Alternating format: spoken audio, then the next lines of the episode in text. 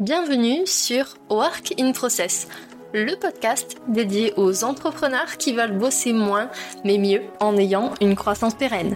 Alors, si vous voulez allier croissance et sérénité, performance et flexibilité, abonnez-vous.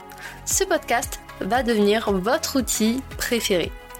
Je suis Marine Barré, business designer. Ma passion Décortiquer vos problèmes et vous proposer des solutions innovantes et performantes. Bienvenue dans l'aventure.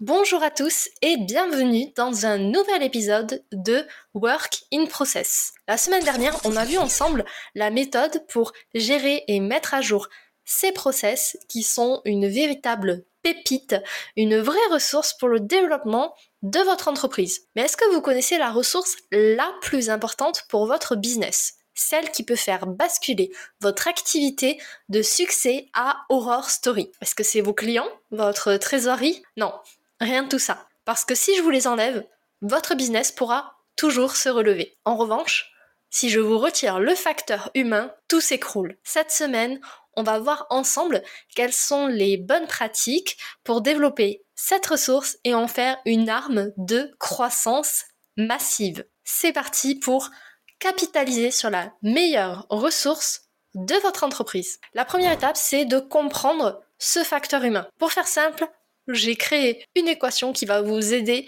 à le retenir. Vous plus les autres égale la création d'un univers. Le facteur humain, on le retrouve au cœur de la démarche UX, marketing, growth, business design.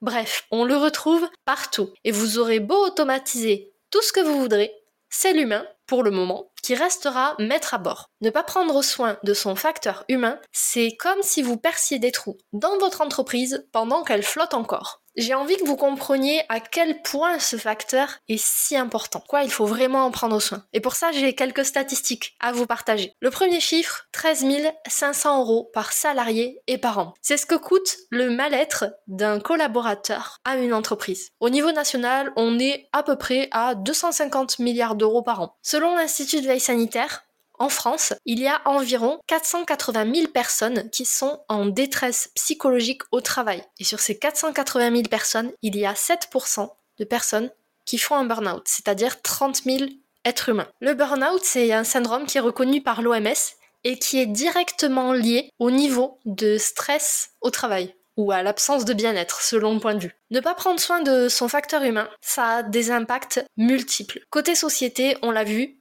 ça engendre beaucoup plus de dépenses de santé. Ça va augmenter le chômage, le nombre de licenciements pour inaptitude ou le nombre d'arrêts maladie. Pour votre business à vous, si vous ne prenez pas soin de votre facteur humain, vous risquez d'augmenter votre taux de turnover, c'est-à-dire le fait que les gens partent de votre business. Ça va donc augmenter les dépenses liées à l'humain, puisqu'il va falloir remplacer les gens, les former, et il y a toujours aussi un manque à gagner sur la passation des dossiers. En plus de ça, ça va entacher votre image de marque et ça sera beaucoup plus difficile de trouver de nouveaux candidats et de nouveaux clients. Et côté individuel, bien sûr, il y a des gros impacts, parfois irréversibles, sur les plans émotionnels, somatiques, cognitifs, comportementaux.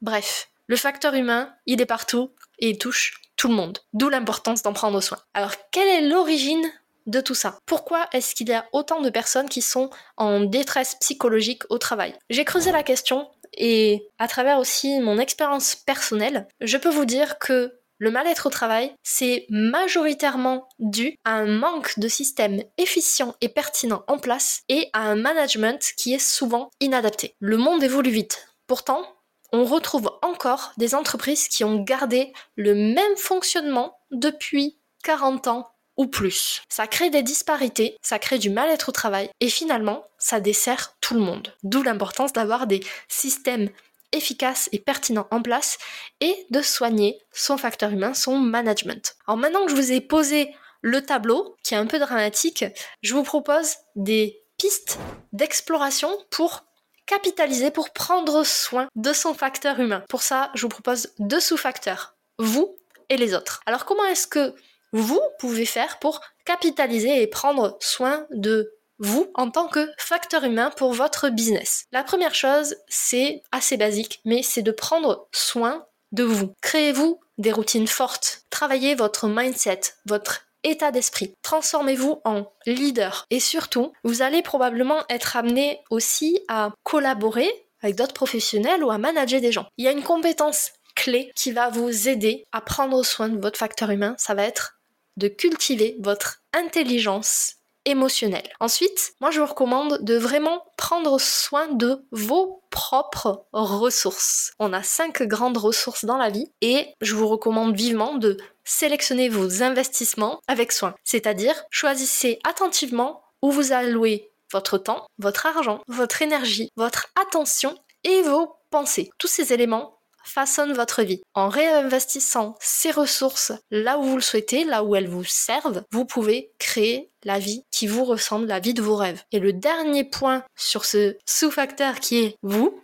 dans votre entreprise, c'est challengez-vous. On a tous un rapport différent au challenge. Je peux vous assurer que si vous vous challengez régulièrement, vous allez très rapidement augmenter votre zone de sécurité, votre zone de confort, vous allez booster votre confiance en soi et ça va également vous faire travailler votre vision des choses, votre vision entrepreneuriale et ça vous permettra d'aller beaucoup plus loin dans ce que vous êtes capable de faire parce que vous êtes déjà capable de faire beaucoup de choses. Le deuxième sous-facteur humain, ce sont les autres. Pour ça, il n'y a pas trop de secrets. Vous allez devoir travailler votre marque employeur. Même si vous êtes solopreneur, vous avez une marque employeur. Parce que vous pouvez travailler par exemple avec des prestataires ou ne serait-ce que prendre un stagiaire. Pour ça, c'est important d'avoir une belle expérience employée pour fidéliser les talents, pour optimiser les performances et être compétitif sur son marché. Bon, bien évidemment, il faut aussi travailler son expérience client, mais ça, je pense que vous le saviez déjà. Pour les personnes qui ont déjà créé leur parcours d'achat pour leurs clients, utilisez la même méthodologie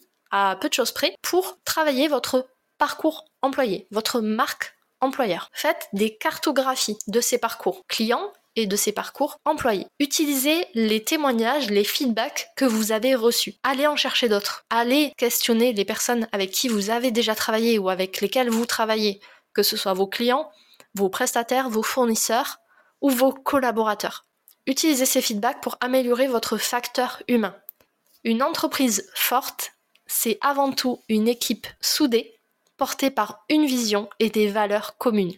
Sur ces sujets, ne vous inquiétez pas, je vous ai prévu pas mal d'épisodes qui vont sortir très bientôt avec des méthodes et des exemples concrets pour améliorer chacun des aspects que je vous ai cités dans cet épisode.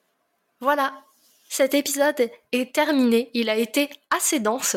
On a vu que la ressource la plus importante de votre business, c'était le facteur humain. Ça pouvait se transformer en arme de croissance massive si vous êtes stratégique et si vous en prenez soin. On a d'abord vu en quoi consistait ce que comprenait ce facteur humain. Ensuite, je vous ai donné pas mal de statistiques pour que vous perceviez l'importance d'une bonne prise en charge de ce facteur humain. Je vous ai listé des impacts au niveau business, individuel et société. Je vous ai aussi donné la cause principale du mal-être au travail et d'un facteur humain déficient. Et enfin, on a vu comment capitaliser et prendre soin de son facteur humain, que ce soit pour vous ou pour les autres. Voilà, cet épisode est maintenant terminé.